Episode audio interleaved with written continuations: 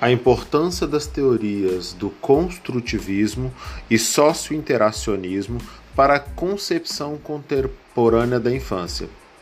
As teorias puderam auxiliar na construção de uma metodologia de educação infantil, tendo em vista que a teoria tradicional, onde o professor era detentor de todo o saber, proporcionava uma educação mais adulta. Com a teoria do construtivismo, é possível observar que conhecimento é construído ativamente. Pela criança, no estudo construtivista, o aluno é estimulado a pensar e solucionar problemas propostos. Já a teoria socio-interacionismo busca fazer com que a criança explore e descubra todas as possibilidades do seu corpo, dos objetivos, das relações, dos espaços, e através disso desenvolver sua capacidade de observar, descobrir e pensar. Vejamos a seguir um exemplo de como essas teorias são importantes através de um vídeo de Ruben, Rubens Alves. Eu estou pensando muito tempo em propor um novo tipo de professor. É um professor que não ensina nada ele é professor de matemática, de história, de geografia. É um professor de espantos. O objetivo da educação não é ensinar coisas, que as coisas já estão na internet, estão, estão por todos os lugares, estão nos livros. É ensinar a pensar, criar na criança essa, essa curiosidade, essa curiosidade. Que esse para mim, esse é o objetivo da educação, criar alegria de pensar.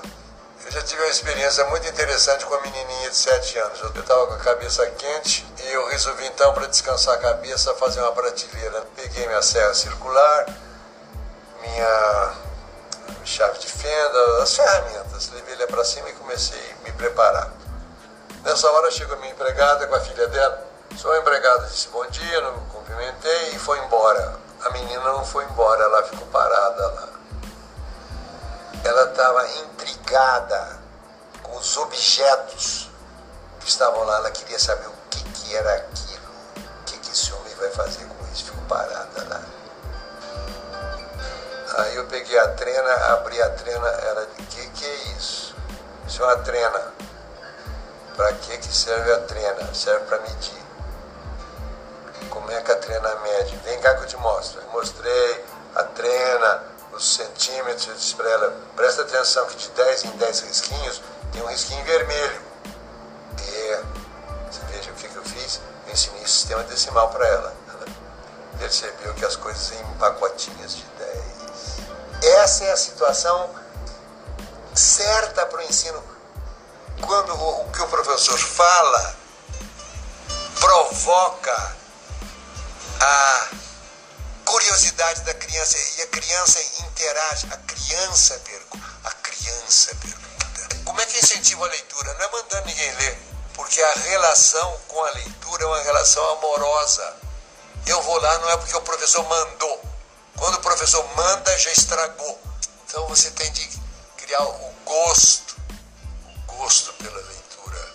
E como você cria o gosto pela leitura? Não mandando ler, mas lendo especial. Ora, uma hora muito boa para leitura é quando as crianças e os adolescentes vão para a cama.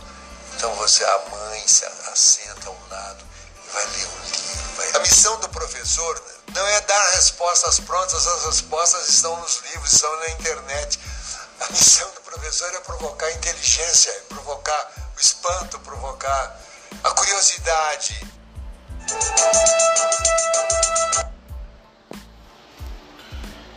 como vocês podem ver, nesse áudio de Rubem Alves, ele pode nos mostrar que a educação hoje, do as teorias do construtivismo e socio-interacionismo, é, mexem muito com, as nossas, com a nossa educação infantil, motivando as nossas crianças a buscar um, um conhecimento, a buscar uma curiosidade, o que nas teorias tradicionais nos era imposto hoje nos é dado como conhecimento.